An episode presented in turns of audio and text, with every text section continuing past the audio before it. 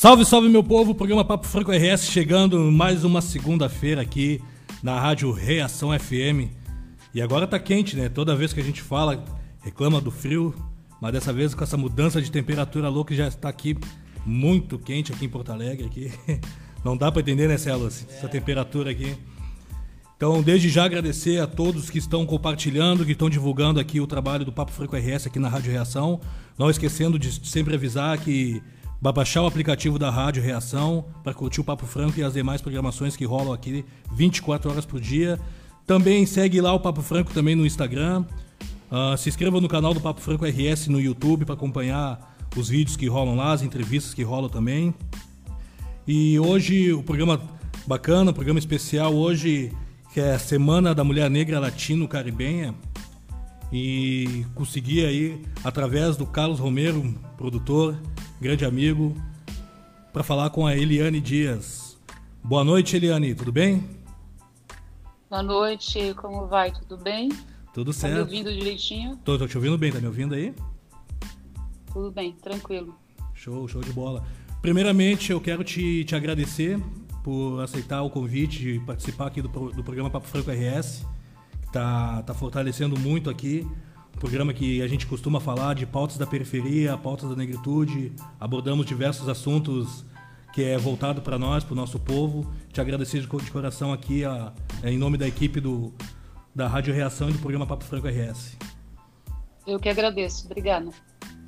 E hoje o, o programa, como eu já tinha falado para a maioria das pessoas que acompanham, é um programa dedicado às mulheres negras e eu recebi bastante perguntas, uh, que hoje, na verdade, ser só o âncora, vou fazer as perguntas delas. Uh, muita pedi para a maioria das, da, das gurias que já participaram aqui do programa, que já deram entrevistas aqui, para elas fazer as perguntas para ti hoje. Então dedico esse programa hoje para todas as mulheres negras que acompanham o Papo Franco RS e, e as demais aí. Uh... Ubuntu para todas elas. Ubuntu para todas as mulheres que estão ouvindo. Ubuntu é, significa eu sou porque nós somos, né? Então nós estamos juntas. Isso. Ubuntu para todas nós. Isso aí. Uh, eu já vou começar já fazendo uma, uma pergunta para ti, uh, que vem da Caroline Damasio, que é psicóloga e coordenadora da ONG Associação Cultural de Mulheres Negras. Ela gostaria de saber a tua opinião sobre a presença da população negra na política como sabemos o, que o racismo estrutural nos mantém longe dos lugares e, e pode e longe dos lugares de poder, mas na tua trajetória tu esteve presente na política, o que certamente te, o que certamente te provocou a passar por essa presença desses espaços aí. Qual é a tua opinião? É, eu adoro política, não é novidade para ninguém. Eu gosto de política.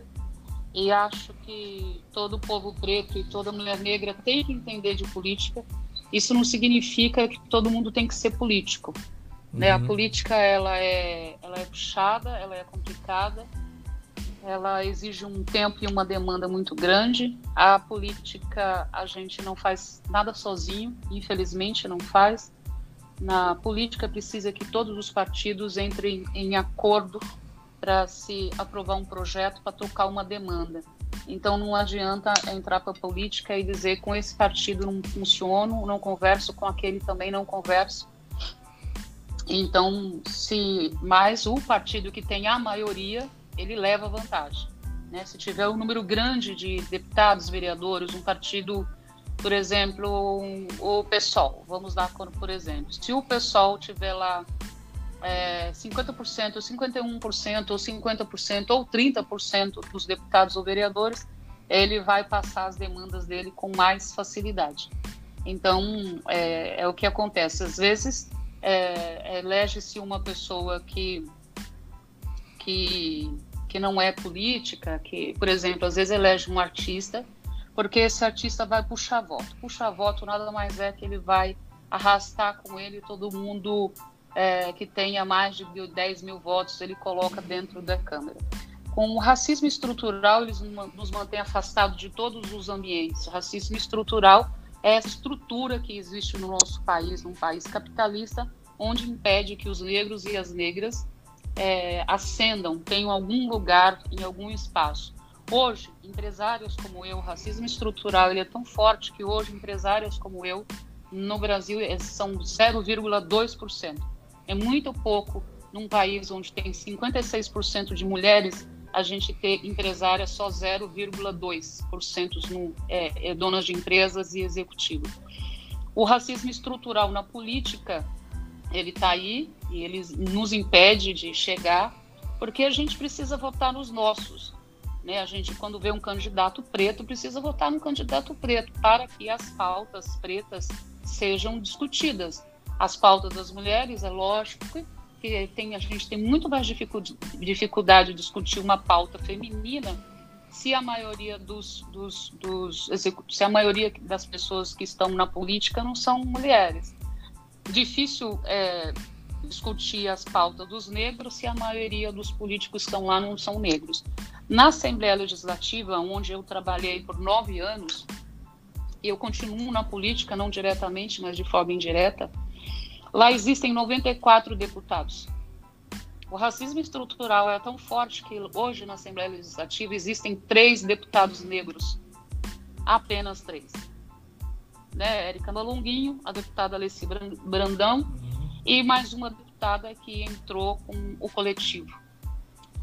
Então, a gente vê esse racismo estrutural na política quando a gente não nos, nos vê lá representado. A gente vê na televisão o racismo estrutural quando você liga a televisão de manhã até a noite e você vê hoje em dia, em 2020, você vê um, dois negros durante toda a programação.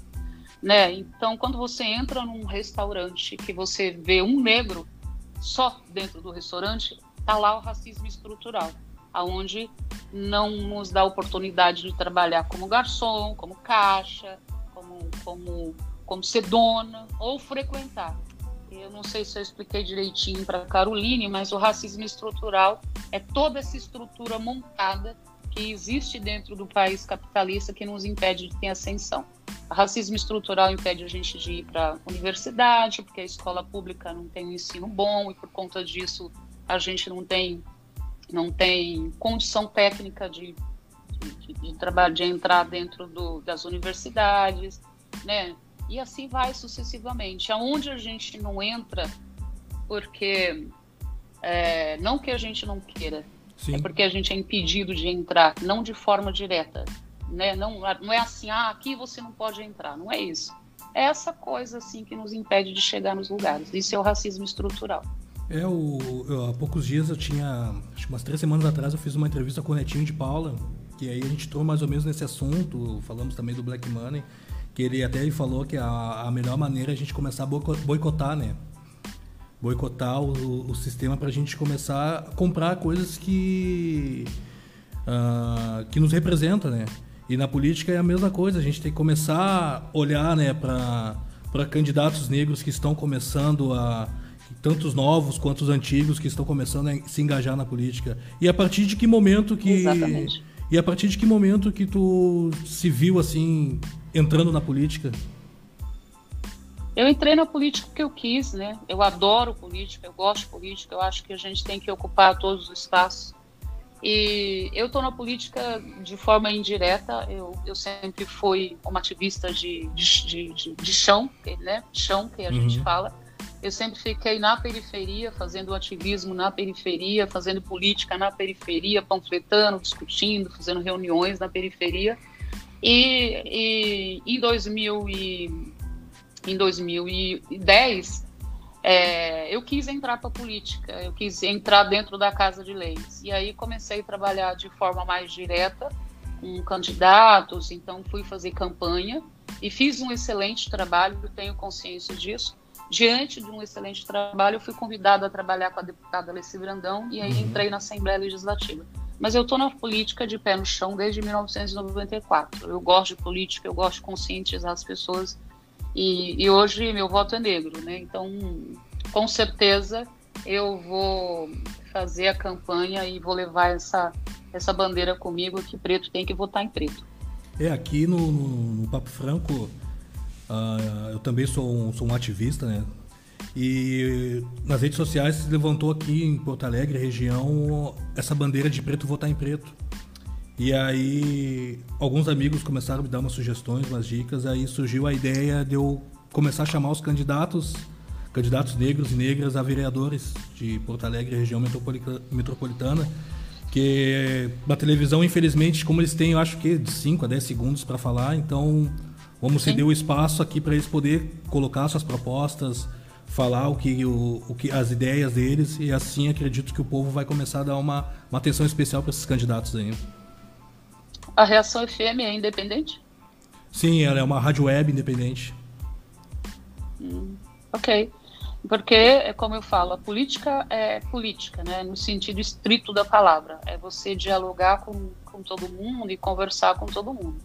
Então, por isso que eu perguntei se era independente, porque é, digamos que, que você é, converse apenas, se ela não fosse independente, você conversando só com candidatos negros, e aí esse candidato negro não sendo eleito, você fecharia a porta com os candidatos brancos. É delicado, né? Uhum. Não dá para fechar portas. Então tem que ser uma coisa bem, bem pensada para fazer, para discutir, né? Não, não é só falar, ah, vou fazer só isso. Política é política, como eu falei no começo, tem que conversar com todo mundo, com todos os partidos a gente não consegue a gente não consegue que um projeto de lei seja aprovado só com um partido ou com um candidato, entendeu? Sim. É isso. Uh, Lidiane Davi, que é estudante de. Uh, ela pegou, ela fez a pergunta aqui, ela queria perguntar se, se, tu, se tu acha que, apesar do empreendedorismo vindo das mulheres da favela, nós ainda somos a mulher de alguém? E se tu, se tu ainda sente que o caminho inverso da, da mulher que é sozinha na favela sofre com o machismo na própria favela? Sim, claro. Sofre muito. E o Brasil ele é machista, né? Não é só a favela que é machista.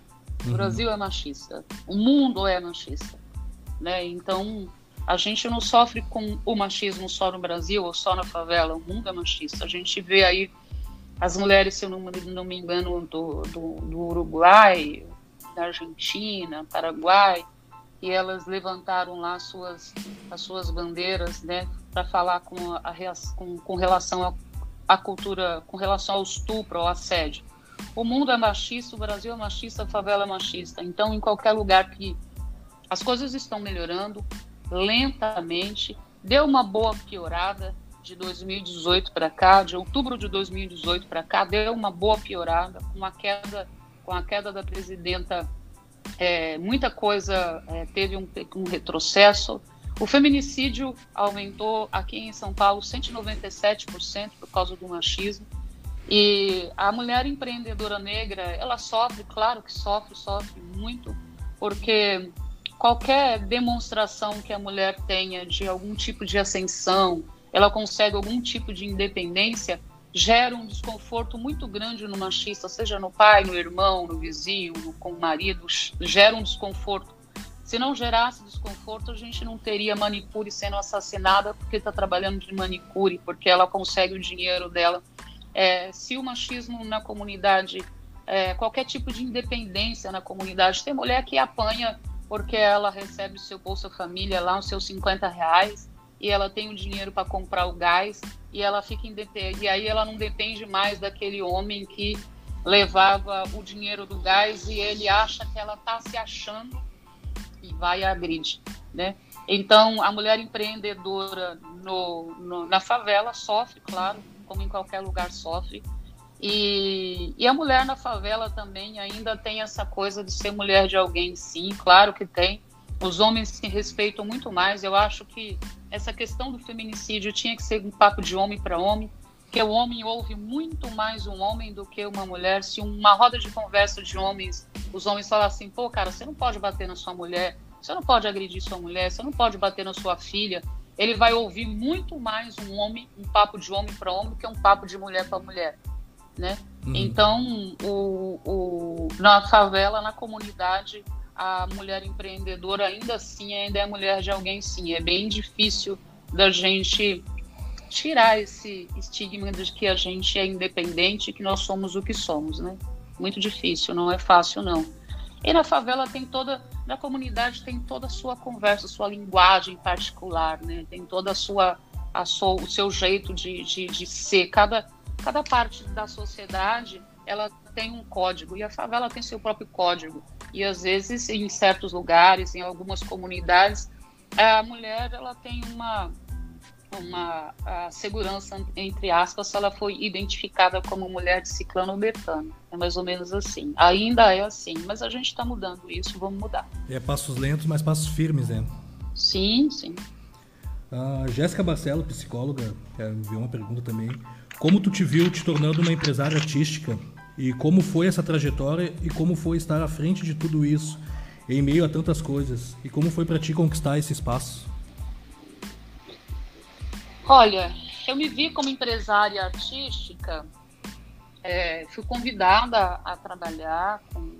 Na verdade, a gente tinha um projeto para trabalhar só apenas uma marca, que era a marca Mano Brau. O projeto era esse, a ideia, a ideia principal era trabalhar só com ele. Nós éramos quatro pessoas, eu, o Mano Brau e mais duas pessoas, e a gente ia trabalhar única e exclusivamente essa marca Mano Brau. Então a gente queria fazer é, produtos para o e-commerce.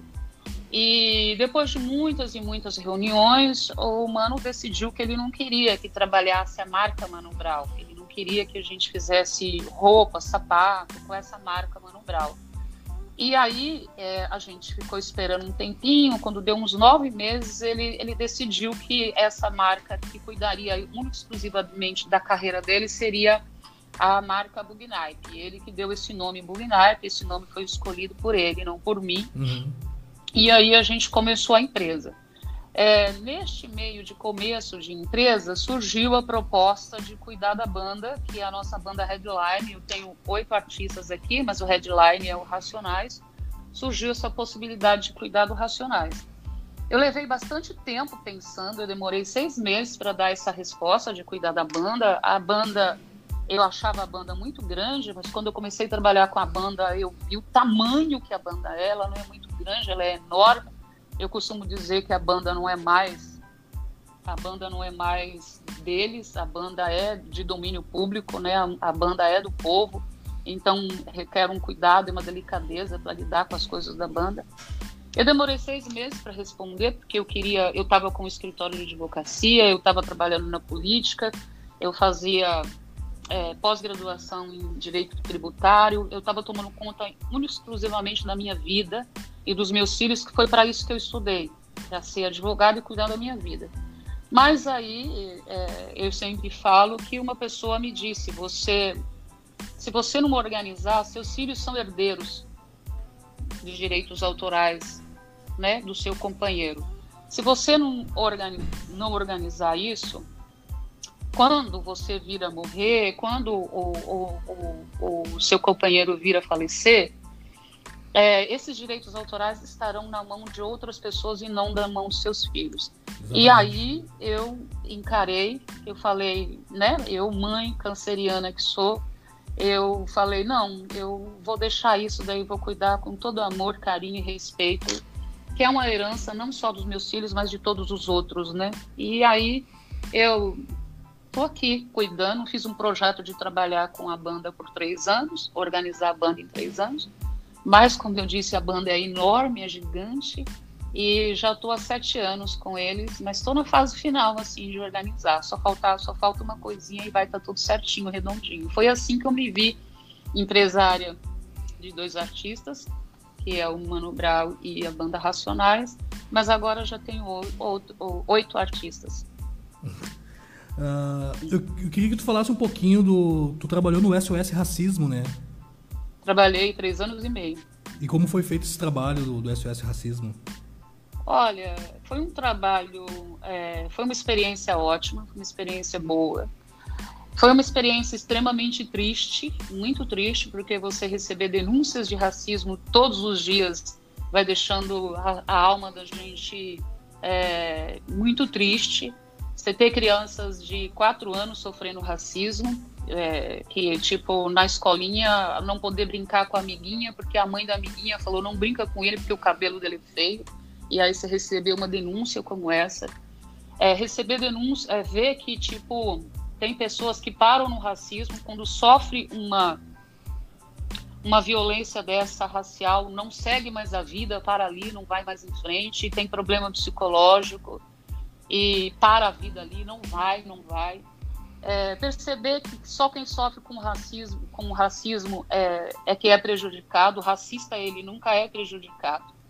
É só quem sofre. Então, se você sofre com uma ação racista e você não caminha, você é o prejudicado. Você fica com depressão, você é o prejudicado.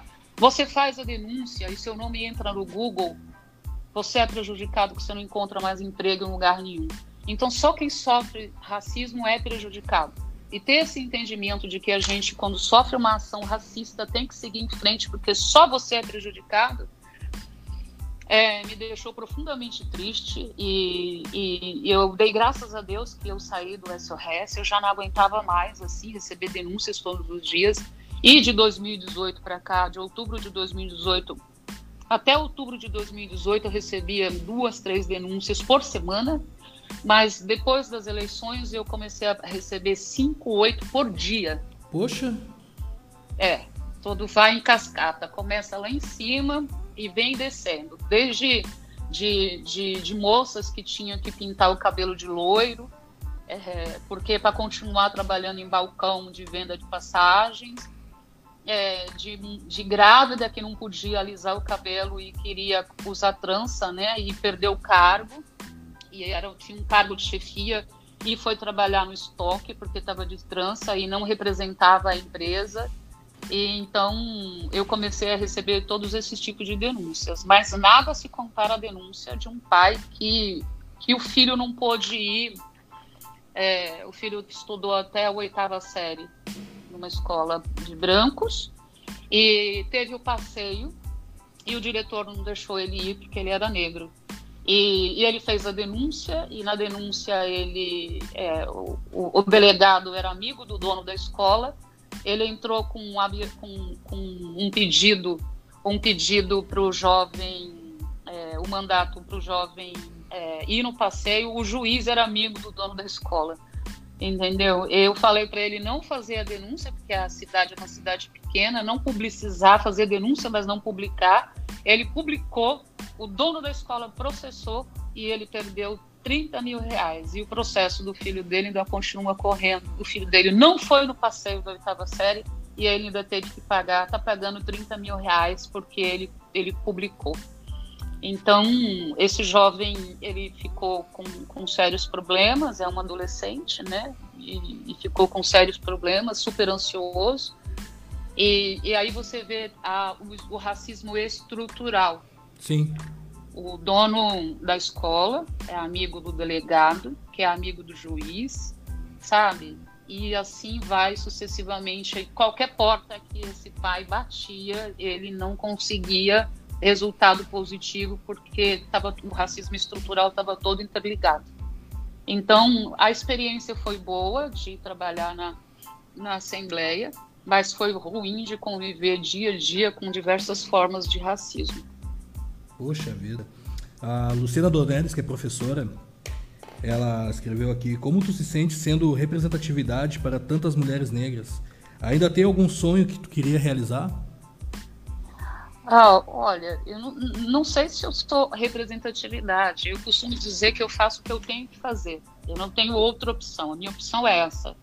Né? Para mulher preta, periférica, não dá para ficar chorando na cama que é lugar quente, né? A gente ou a gente ainda com filhos ainda, ou a gente arregaça as mangas e vai, ou vai, não tem opção de, de, de chorar. Ah, não, vou ficar aqui em casa chorando.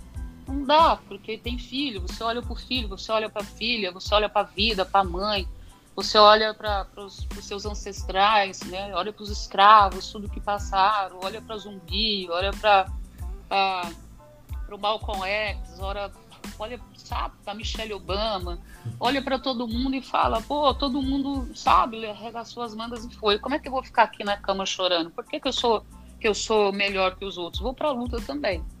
Né? Então, é, não sei se eu sou representatividade, eu faço o que tem que ser feito, até porque não tem outra opção, né? Não tem outra opção. Minha opção é só essa: é estudar, trabalhar, é militar, cuidar dos meus filhos E é isso que eu faço.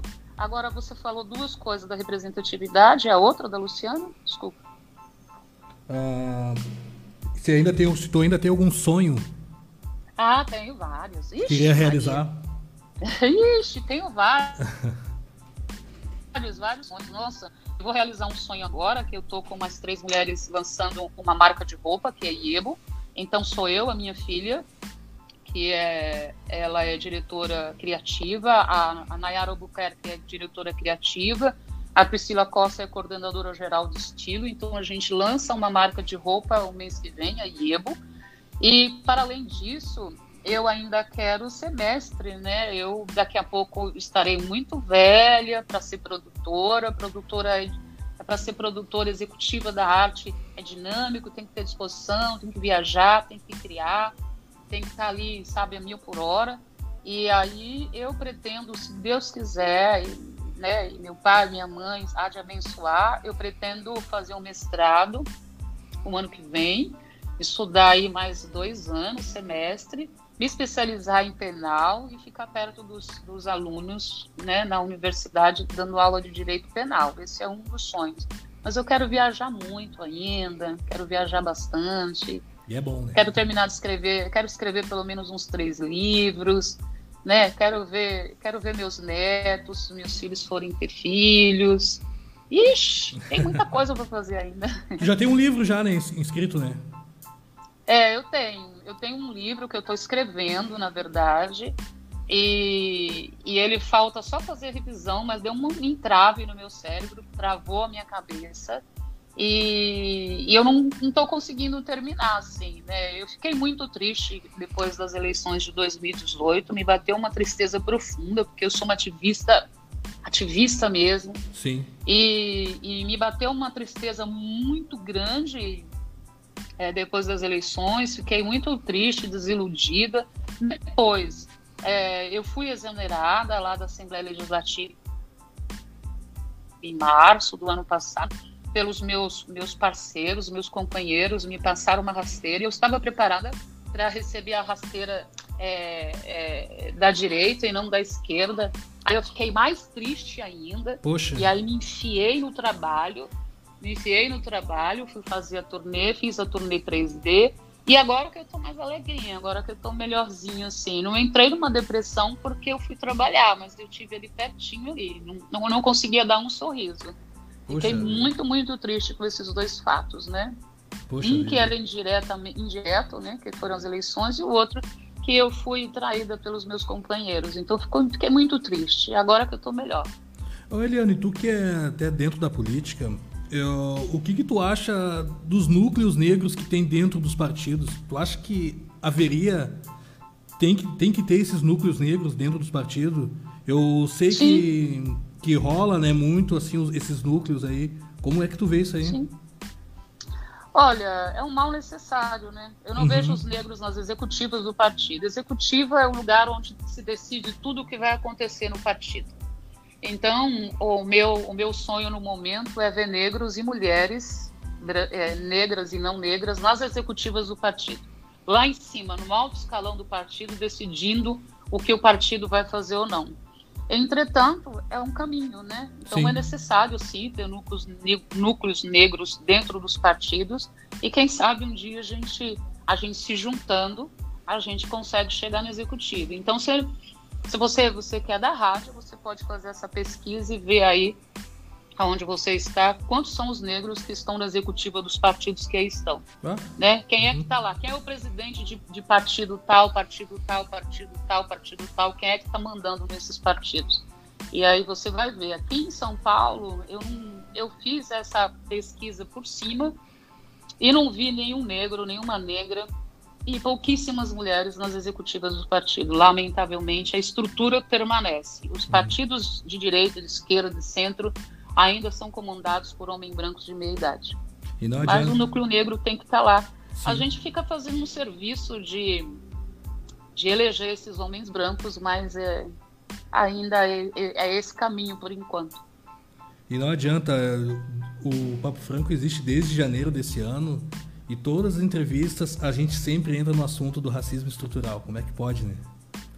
Sempre... É, ele, ele, ele, é, ele é inaceitável, assim, né? Eu, eu, eu fiz uma eu fiz uma, uma matéria com Fantástico não, Fantástico foi outra coisa. Eu fiz uma matéria com Bial esse ano e, e, e lá no Bial a gente estava eu, o Silvio e um americano. É, e ele falava assim, como pode? Como pode? Ele, ele é americano, ele mora nos Estados Unidos, está aqui em Salvador. E ele falava, como pode? No Brasil, é, nós somos, vocês são 56% da população. Nos Estados Unidos, nós somos 13% da população. E aqui no Brasil, vocês são a maioria, e mesmo assim, vocês continuam colocando homens que não fazem nada por vocês. Né? Então é inconcebível isso. Né? Mas a gente tem que ter essa consciência, parar de acreditar que, que o político vai lá, passa a mão nas costas, pega a criança no colo, dá um beijinho que quando ele chegar dentro da casa de leis, ele vai fazer alguma coisa para você. A gente tem que fazer pela gente, a gente não tem que esperar nada de ninguém, nós temos que fazer por nós, entendeu? A gente tem que arregaçar as mangas e fazer. A minha vida mudou completamente. Mudou, não. Eu sempre trabalhei desde os nove anos, mas quando eu resolvi é, é, pensar grande, fazer coisas grandes, a minha, a minha vida mudou completamente. Eu não tive medo, né? De encarar uma faculdade de direito, ficar cinco anos sem ter filhos, sem engravidar, sem, sem ir para festa, sem curtir, para fazer o que eu queria fazer, a minha vida mudou completamente. É isso que a gente tem que fazer. A gente tem que fazer o que a gente quiser. A Kenny Aquino, comissária de voo, ela fez a pergunta aqui: como tu ensina os seus filhos a reagir ao racismo? Olha, meus filhos sempre foram é, nunca foi negado para os meus filhos o conhecimento que eu tinha e passar para eles, né? Eu entrei na faculdade, a minha filha tinha dois anos e meio e o meu filho tinha quatro anos e meio. Então eles cresceram vendo a mãe estudando, né? Porque o, o direito ele absorve a alma da gente, né? Quem estuda o direito absorve a alma. O pai também é um ativista, né? Então ele, ele é um ativista. Ele sempre ele sempre recusou o que foi oferecido a ele. Ele recusou, ele sempre fez o que ele quis fazer. Então eu ensinei para meus filhos a primeira coisa, informação. Minha filha, com três anos de idade, assistiu o jornal antes de sair de casa. E aí eu, eu ouvia muita gente falando assim, pô, mas é, sua filha tem três anos de idade, você coloca ela para assistir o jornal seis horas da manhã? Eu falei, sim. Porque ela tem que saber o que está se passando na rua antes dela sair de casa. E eu sempre, sempre fui assim, eu sempre tive consciência de quem eu sou, e eu sempre sei para onde eu quero ir. Né? Meu filho chama Caire Jorge, que é um nome africano. Minha filha chama Yomi Domênica, que é um nome africano. É, eu sou casada com um homem negro. E minha religião é candomblé. Minha mãe é negra, meu pai é negro. E, e eu sempre tive dificuldade de ocupar os espaços. Então, eles cresceram com essa informação de que para negro nada é fácil. Eu sempre ouvi minha mãe é, falando que eu ia ter que fazer duas, três, quatro, cinco vezes mais. E, e eu passei para os meus filhos muito do ensinamento da minha mãe e muito do, da minha vivência e, e conhecimento, né? A minha filha está estudando, meu filho fez faculdade. O que muda a nossa, a nossa condição é conhecimento. A gente precisa saber das coisas. Nenhuma, nenhuma informação é, ou, é clara, né? Não vai acreditar em fake news, né? Sim. Nenhuma informação é demais, né? Sim, verdade. A Tamires Oliveira pergunta para ti também: tu pretende voltar para a política como vereadora, deputada, etc? Por enquanto não, Tamires. A política tá tóxica, ela tá muito pesada, ela não tá clara.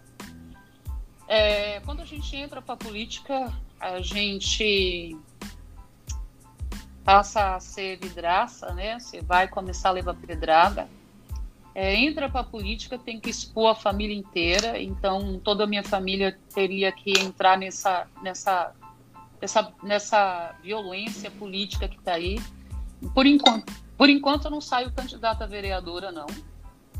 Quem sabe no futuro, né? Quando eu não for, não tiver mais empresariando, quem sabe eu vou para a política, assim por hora eu quero ser mais feliz, eu quero ser feliz, assim, neste momento, nesse exato momento eu quero ser feliz, eu quero ter paz, tranquilidade, né? E a política você não tem isso, né? Na política tem muito trabalho para quem é honesto e paz e tranquilidade é coisa que não existe na política, por enquanto não. E a tua questão de se tornar uma advogada foi através de um, de um livro, né? Que tu viu quando criança. Uhum. Foi, foi isso aí? Uhum. Eu, vi numa, eu vi numa entrevista. Exatamente tua. isso. Ali te despertou o interesse para ser advogado? É, na verdade, eu achei o livro, é, não sabia da importância do livro até pouco tempo atrás. Eu confesso que não sabia, até uns cinco anos atrás eu não sabia o quanto era importante. Eu tenho esse livro até hoje, lá nos meus guardados. Eu achei um livro da Carolina Maria de Jesus no lixo, quando eu estava indo buscar lavagem para porcos, e a, a pessoa que tomava conta de mim é, criava porcos e a gente pegava resto de comidas nos lugares assim para dar para os porcos. E eu achei um livro e eu costumo dizer que, graças a Deus, o seu Juca, que tomava, estava tomando conta de mim, não falou para eu não pôr a mão no lixo. E, e, eu pus a mão no lixo, levei esse livro para casa. E a esposa dele, eu perguntei para ela é, que eu queria entender as palavras. E aí ela me disse: me falaram que quem entende das palavras são os advogados.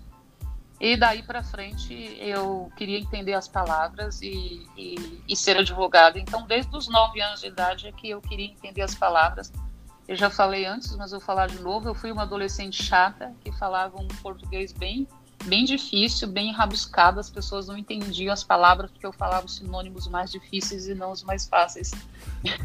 mas depois, no direito, eu comecei a estudar e, eu vi o quanto era chato a gente falar linguagem difícil, e porque as pessoas não entendiam.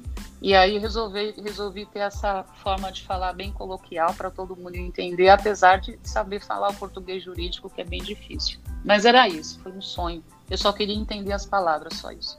Que legal. Uh, como foi para ti a experiência da universidade, pensando que esse espaço não foi projetado para nós pretos e que um espaço que que ocasiona muitos casos de depressão entre os nossos diariamente. Olha, quando eu cheguei na universidade, primeiro foi um susto. Eu levei um susto porque eram 100 alunos e só tinham dois negros, né? E, e todo mundo, a sala parou e ficou olhando para mim, a sala inteira parou, ficou em silêncio olhando para mim. Eu cheguei na universidade em, em 2002 é, malhada, eu era muito malhada, rasgada, eu era fitness e, e, e, muito excêntrica, né? Então eu usava um cabelo no meio das costas, unha postiça, salto alto. E, e aí quando eu entrei na sala assim, com aquele corpo malhado, unha postiça e cabelão assim, a sala parou, eu fiquei morrendo de vergonha, fiquei com muita vergonha, a sala ficou em silêncio assim. E fiquei com vergonha. Por causa disso, eu levei dois anos para perder o corpo que eu tinha. Eu resolvi perder o corpo. Fiquei dois anos sem treinar para perder. E, e aí, depois eu fui entendendo o espaço universitário. Eu, eu não tinha amigas nem amigos. Eu fiquei até o terceiro colegial sozinha, sem ninguém, porque a universidade era muito racista.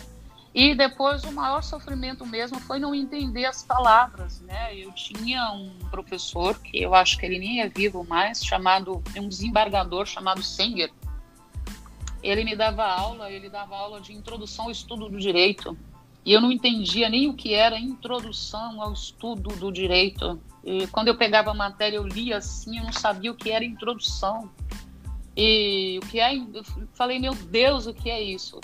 E aí ele falava, ele era um desembargador no Tribunal de Justiça do Estado de São Paulo. Ele falava muito difícil. Eu não entendia nada que ele falava. Então eu chorava. Eu peguei DP né, duas vezes e ele falava e eu chorava porque eu saía, não chorava na sala de aula, mas eu saía da sala de aula chorando por causa do racismo e que eu não tinha amigos e, e porque eu não entendia as palavras. Mas eu falava, amanhã eu volto. E voltava no outro dia e saía chorando e falava, amanhã eu volto. O racismo, ele não me impede de nada, não me impede de nada, pelo contrário, o racismo para mim é um combustível. Qualquer pessoa que é racista comigo me, me dá um, um gás para eu querer ocupar o lugar dela, entendeu? Então, eu falei, daqui eu não vou embora. Mas no terceiro colegial, uma professora de, a professora de constitucional chamou a atenção dos alunos e falou que eles não poderiam é, tratar ninguém dessa forma, porque a gente ia se cruzar. E aí eu acabei é, é, é, é três pessoas que eram excluídas se juntaram a mim. Então eram duas senhoras de 62 anos e uma, uma amiga que uma colega que é colega até hoje, que é a Catita, e que ela tem uma estatura mais para anã. É, a gente fez esse esse grupo. Então, os meus amigos eram duas senhoras de 62 anos de idade, uma anã e eu negra. E foi assim que eu terminei a universidade. Eu não tenho amigos da universidade. Eu não, tenho, nunca, nunca fui na casa deles, eles nunca foram na minha casa. Eu não tenho nem telefone de ninguém, nada. Bah. Um dia desse essa senhora, uma senhora, uma das senhoras me achou no Facebook, mas eu acabei nem conversando muito com ela. E a Catita é minha amiga do Instagram até hoje, mas eu não tenho amigos da universidade. Foi uma experiência ruim, mas eu eu falei amanhã eu volto e voltei, estou aqui. e como que tu vê hoje é, é, esse empoderamento que está tá rolando com, com os jovens aí dessa faixa etária do, do, dos 18 aos 20 e poucos anos que estão se empoderando hoje? Eu vejo isso com bons olhos, aprendo muito com jovens, só acho que os jovens leem pouco. Uhum. Eu faço palestras e todas as vezes que eu chego nas palestras nas escolas, eu pergunto se leram, quantos livros eles leram num ano. Às vezes, duas, três pessoas falam que leram um livro ou dois no máximo. Eu acho que o jovem negro tem que ler mais, tem que ser mais dedicado a si, não tem que se, se, se deixar levar por coisas fáceis, sabe? Por facilidade, porque o caminho não é fácil, para zumbi não faz fácil, para zumbi não foi fácil, para Dandara não foi fácil, para Teresa de Benguela não foi fácil, para minha mãe não foi fácil. Então, tem que se empoderar assim, mas tem que ler, tem que ser culto, tem que saber escolher, tem que saber o que quer, tem que dizer não. Falar, não, isso eu não quero sabe? Tem que estudar pra caramba, tem que ser gênio, sabe? Porque o racismo estrutural tá aí, a gente só consegue chegar quem tá fora, quem é um ponto fora da curva. É desonesto? É desigual? É, é desonesto, é desigual. Entendeu? Mas não era para ser assim. Estudar não deveria ser tão difícil, é desumano o tanto que a gente tem que ralar para chegar a um lugar. Isso não tá certo, é desumano. Mas é o que está no momento e a gente tem que encarar e a gente tem que mudar essa história aí. Sim. Eu não quero ser só 0,2% de empresário, eu quero que tenha 50%, 80% de empresários negros. E é um problema sério até também nessa questão que a gente costuma conversar até em grupos de WhatsApp, em, em alguns, quando a gente se encontra aí, uma rapaziada, um pessoal todo, daquela coisa assim de o preto achar normal ele ser o único, o único preto do rolê, né? Ele está numa faculdade, Não. ele está num restaurante, ah, mas eu, eu sou o único, mas eu cheguei aqui. É horrível isso. Eu acho isso péssimo. Eu acho isso péssimo. Eu reclamo, eu reclamo, eu bato pé. Um lugar que eu sempre faço a unha lá e eu cheguei lá e falei, ó, oh, deixa eu falar, não vai ter manicure preta aqui não?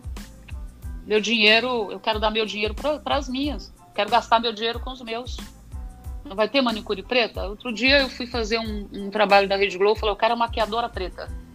Ah, por quê? Falei, porque eu quero uma maquiadora preta. Porque eu tô cansada de sofrer. Eu não quero uma maquiadora branca, porque eu tô cansada de sofrer. Eu não quero para ir fazer uma maquiagem de carão, de cara feia. Ah, mas você acha que a maquiadora branca não sabe te maquiar? Eu falei, sabe, mas eu quero uma preta. Eu quero, quero que ela cuide de mim. Eu quero ser cuidada por preto. Entendeu? Então isso não é normal, não. E a gente tem que exigir, a gente tem que perguntar. A gente não tem que achar normal, né? Não tem que achar normal chegar e falar assim, ah, numa loja de sapato, falar, ah, quero ser atendido por aquela ali, preta, preta, preta Sim. vai ganhar a minha comissão. Entendeu? Eu quero ser isso. E eu acho que não, isso não é normal de jeito nenhum. Eu não me sinto nem bem. Eu não sinto nem bem. Uhum. Eu vi uma, uma, uma, palestra que tu deu, que tu tava falando sobre o plano B, como tu contando da tua vida, que tu sempre teve um uhum. plano B. Pode falar um pouquinho sobre isso aí? Uhum. É, igual agora, eu já tenho um plano B. Né? Eu, eu sou, eu, eu, estou aqui como empresária, mas eu, tô, eu tenho um plano B. Eu vou estudar que eu quero ser mestre. Uhum. Entendeu? Eu estou trabalhando, eu trabalho no mundo, eu sou do show business, mas eu estou lançando uma marca de roupas. E, e, assim sucessivamente. Eu sempre tive um plano B. Eu, eu casada, eu falei, eu quero ter dois filhos, porque dois filhos eu aguento sustentar. Se eu tiver quatro ou cinco, e se eu quiser me separar, eu não vou conseguir sustentar quatro, cinco filhos. Uhum. Então eu só vou ter dois. Né? Então eu sempre tenho sim um plano B. É importante que a gente não deixar para correr quando, quando a água bate na bunda, né? Você não pode deixar. Eu trabalhei na Assembleia nove anos e, e, e nesses nove anos eu sempre tive dois empregos. Porque na Assembleia a gente tem dia e hora para entrar e dia e hora para sair se o candidato não se reelege. E eu falava assim: eu não vou ficar trabalhando aqui, só aqui, e depois, é, quando a minha candidata não se reeleger, eu vou ficar com uma mão na frente e outra atrás. Não, eu vou ter dois empregos. É puxado, é puxado. É difícil. Eu trabalhava metade do dia aqui e outra metade do dia e à noite lá. Mas quando eu saí de lá, eu não tive nem tempo de chorar na cama. Eu tinha que trabalhar aqui na minha empresa. Então a gente tem que, ser, tem que ter sempre um plano B. Tem que ter sempre. Não dá para você achar que você a não ser que você tenha uma conta no banco, uma reserva. Eu tenho muitas amigas que, que guardam lá, fazem lá, ganha, ganha 900 reais por mês, mas consegue guardar 200 todo mês, 100 todo mês. Então, tem gente que se planeja, faz uma reserva aí para ficar seis meses, um ano desempregada, entendeu? Mas quem não consegue fazer essa reserva tem que estudar, tem que ter um plano B, tem que saber fazer outras coisas. Eu sou advogada mas eu sou cabeleireira também. Se de repente não desse certo, eu poderia ser cabeleireiro. Eu fiz curso de cabeleireiro. Sim. É, eu sou cabeleireira, mas eu sou motorista. Né? Se de repente não, não desse certo ser advogado, ser cabeleireira, eu ia ser motorista de aplicativo hoje, hoje em dia. Entendeu? eu sei também, né? dirigir né? bem pra caramba. Eu sei dirigir bem pra caramba, mas eu sou ótima faxineira. Trabalhei como faxineira por muitos anos, entendeu? Então, eu sempre tenho um plano B, assim. Meu plano B agora é estudar é, para quando eu tiver mais velho, eu ser mestre. E hoje, como é que tu vê o empreendedorismo que está rolando dentro da favela, das periferias? Eu acho uma grande roubada. Né? Eu acho uma grande roubada. É, o Estado está tirando suas responsabilidades de pagar, de, de, de, de dar estabilidade. É, a segurança, o INSS, é, tá tirando, o Estado tá tirando tudo e tá mandando, tá mandando a gente se virar. Se vira aí. Uhum. Se vira aí, paga seu INSS. Se você não pagar, é, você. Não é que não vai se aposentar. É que o INSS tem outros, tem outros, tem outros benefícios, né? O LOAS, por exemplo, é um benefício do INSS. Se você tiver uma grave, uma doença grave, é, uma doença grave, o LOAS, LOAS, independente da idade, se você tiver INSS, você fica recebendo dinheiro do LOAS. Se você tiver INSS, se você tiver é, um acidente grave ou uma doença, qualquer coisa, você pode se aposentar, é, se aposentar né, por, por, por doença. Né, e, e também toda, toda uma estrutura. Então, o governo, o governo ser empresário não é fácil né? São, eu estou trabalhando desde as nove da manhã, já, vai, já vão ser nove da noite. Né? Eu sou a pessoa que vai, já vai dar nove da noite. Eu sou uma pessoa que trabalha muito. Meu dia tinha que ter 36 horas. Né? Eu tenho empresa, eu tenho funcionário para pagar, eu tenho contas para pagar, eu tenho que criar, eu tenho que reinventar, eu pago imposto pra caramba. O governo quer que a gente seja empreendedor, paga mais imposto, Verdade. sabe? Você tem que pagar mais imposto, tem que se virar com o seu INSS, né? Você tem que pegar gente para contratar para trabalhar, né? Eu, se eu pudesse ser registrada com, com o salário que eu ganho, eu queria ser registrada, ter horário para entrar, ter horário para sair, não pagar tanto imposto assim, ter o meu seguro garantido, né? Empreender não é um mar de rosas, não. Né? Não é um mar de rosas. Eu acho que é uma puta roubada. Responsabilidade do governo fazer com que todo mundo é, com que todo mundo se vire. Enquanto isso, ele está até jogando arma na mão do povo, o povo burro, burro, um bando de gente burra, comprando arma e querendo fazer o trabalho da polícia. Quem tem que cuidar da segurança é a polícia, não o povo. É que na verdade. Um cidadão, um cidadão, um, um cidadão de bem que atira numa pessoa, ele vai em cana de qualquer jeito, ele vai gastar dinheiro com advogado. Ah, matei, estava defendendo a, minha, a sua casa. E daí? Você matou, estava defendendo sua casa, contrata um advogado aí para te defender.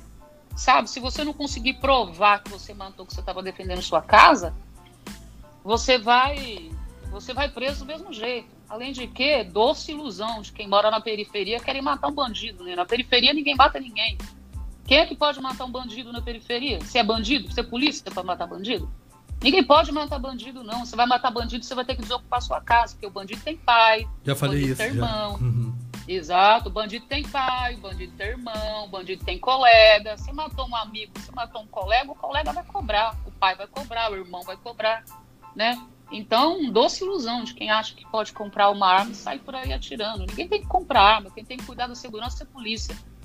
Uma vez o né? próprio. Então, se não é polícia. É. Uma é, vez... Se não é polícia, se não é polícia, não é bandido, não tem que andar armado, gente. Palhaçada isso aí. Eu sou advogado, eu posso andar armada, né? A minha carteira da OAB me dá essa, me dá essa, é, me dá essa autonomia, me dá esse direito de andar armada. Mas eu não quero andar armada, eu não sou polícia, gente, eu não sou bandido, por que, que eu vou andar armada? Pra que, que eu vou querer isso, entendeu? Empreender é uma puta roubada, andar armado é uma puta roubada. Né? Eu gosto de empreender pelo fato de que eu, eu tenho essa condição de empreender. Eu gosto que eu tenho essa condição. Porque dentro eu cheguei numa, numa posição social hoje que em muitas empresas eu sou barrada, né? Eu sou um risco, porque tudo que eu faço eu vou fazer bem feito. Então as portas não se abrem muito para mim não. Eu sou uma concorrente de peso, né? Sim. Então não se abre muito. Uma vez o até o Ed Rock mesmo falou que ao invés de dar livros né, para a população, eles querem armar a população, né? Como as coisas se inverteram, né? É lógico. se inverteu de uma é maneira. lógico, né? Existe aí, existe, existe um fetiche pelos Estados Unidos. Os Estados Unidos existe um filme bom lá nos Estados Unidos que é para todo preto assistir que chama Encarceramento em Massa. Boa. Então dá uma, uma, olhada nesse filme aí e vai entender o que é encarceramento em massa. É todo um projeto, é todo um programa para encarcerar é, negros, né? E, e, esses negros, eles trabalham, né? Você já pensou se privatizar a cadeia, como é que vai ser? Um empresário como eu, cadeia privatizada. Vamos falar o que é encarceramento em massa. Um empresário como eu, digamos que que eu faça, sei lá, que eu faça esse caderninho aqui, ó esse caderninho aqui não vai matar ninguém, né? Então, o que, que eu vou fazer? Eu vou mandar esse caderninho lá para a cadeia e os presos vão fazer para mim esse caderninho. Não vou ter que pagar INSS, não vou pagar, não vai ter registro na carteira, não vai ter, é, não vou fazer nada. As pessoas vão fazer o quê? Vão pagar, os presos vão fazer esse caderninho para mim e eu não vou gastar dinheiro com nada. Eu vou gastar com água, com luz, com telefone, com registro em carteira, com médico, com nada, licença maternidade, nada. Encarceramento em massa nos Estados Unidos é isso. Um preto, quando entra na cadeia nos Estados Unidos, é difícil dele sair do sistema, porque ele é uma mão de obra escrava gratuita. Entendeu? Entendi. Então, então, vamos armar o povo, depois vamos reduzir a maioridade penal e depois vamos privatizar. E aí a gente vai colocar os presos para trabalhar de graça. A nova escravidão. É isso que é, que é. Por isso que é interessante armar o povo. Uh, Eliane, gostaria de quero te agradecer mais uma vez por ter aceitado participar aqui do Papo Franco RS. Meu muito obrigado em nome da Rádio Reação, em nome da equipe Papo Franco RS. As gurias aqui no Facebook estão dizendo que quando tu vir para casa vão preparar um churrasco para ti, para te colar com elas aqui que o churrasco vai estar pronto. Uh, assim que passar essa pandemia, pretendo criar uma, uma roda de conversa do Papo Franco RS e, e pretendo te convidar aí para assim que passar tudo isso aí, a gente não sabe ainda quando vai terminar né, essa, essa história toda aí. E aí já te em antemão já te deixar esse convite aí para ti daí. Uh, Eu vou sim, com muito prazer. Quer deixar o teu contato, redes sociais aí pro pessoal? A minha rede social, tem lá os meus contatos, é Eliane Dias Underline é o meu Instagram, é onde eu eu tô fazendo, tô até fazendo um trabalho Mulheridades lá, que é em homenagem à mulher negra lá Caribenha, e apoio a marcha das mulheres negras. E eu só quero falar para muita gente que acha que é que acha que é feio, que é cafona, isso que eu vou falar agora. É, mas não é feio, não é cafona. Eu sou uma pessoa espiritual, espiritualizada. Eu rezo bastante. Eu gostaria que todo mundo rezasse pelos seus filhos, rezasse por você. E, e respeito, né? Todo mundo se respeita. Eu acho que nesse momento a gente tem que viver esse, esse período, ficar dentro de casa, usar máscara, ou trabalhar, usar máscara e usar bastante álcool gel. Nada de aglomeração. e, e, e, a gente entender que existe um ser maior acima de nós e que não é cafona, não é piegas a gente dizer para um filho Deus te abençoe, Deus te proteja. E a gente está nesse estado aí que é um, um, estado de exceção, nada de ficar aí madrugada na rua. Eu já passei por isso em 1990. A gente entrava nos bailes, saía, entrava às, seis, às, às 10 da noite, saía às 6 da manhã e a gente tem que fazer isso de novo. Nada de ficar na rua, nada de apostar. Nossa vida não é roleta russa. Então vamos, vamos nos proteger por enquanto, que daqui a pouco melhora. Com certeza. Uh, agradecer também, hoje a audiência foi de 73.881 ouvintes aqui pelo aplicativo, pelo site da rádio. Muito que obrigado a todos que estão que estão acompanhando, que estão compartilhando o Papo Franco RS, que a cada segunda-feira está crescendo. Cada segunda-feira a gente sempre trazendo uma pauta aqui importante para o pessoal e te agradecer mais uma vez. Muita axé para ti, para tua família, para os teus filhos. Vou ah. tirar uma foto aqui para postar no meu Instagram. Para ah, aí, show. Vou aí. olhar aqui para ti então. Isso, para aí. Foi. Eu vou postar lá no meu, no meu Stories. Show, show de bola. Pronto. Então, muito obrigado, Eliane. Pretendo uma, uma, numa próxima a gente bater mais um papo aí. Uh, obrigado a todos que estão curtindo aí o Papo Franco RS. Semana que vem vamos ter mais uma pauta importante aí. Desde já um forte abraço para todo mundo aí. Papo, Papo Franco RS vai ficando por aqui. Fique com Deus, até a próxima. Axé para todo mundo. Valeu, gente. Axé. Me dá o Instagram, por favor, antes de acabar. Papo Franco RS. Obrigado. Fiquem com Deus. Um beijo para o povo. Tchau, tchau. Tchau.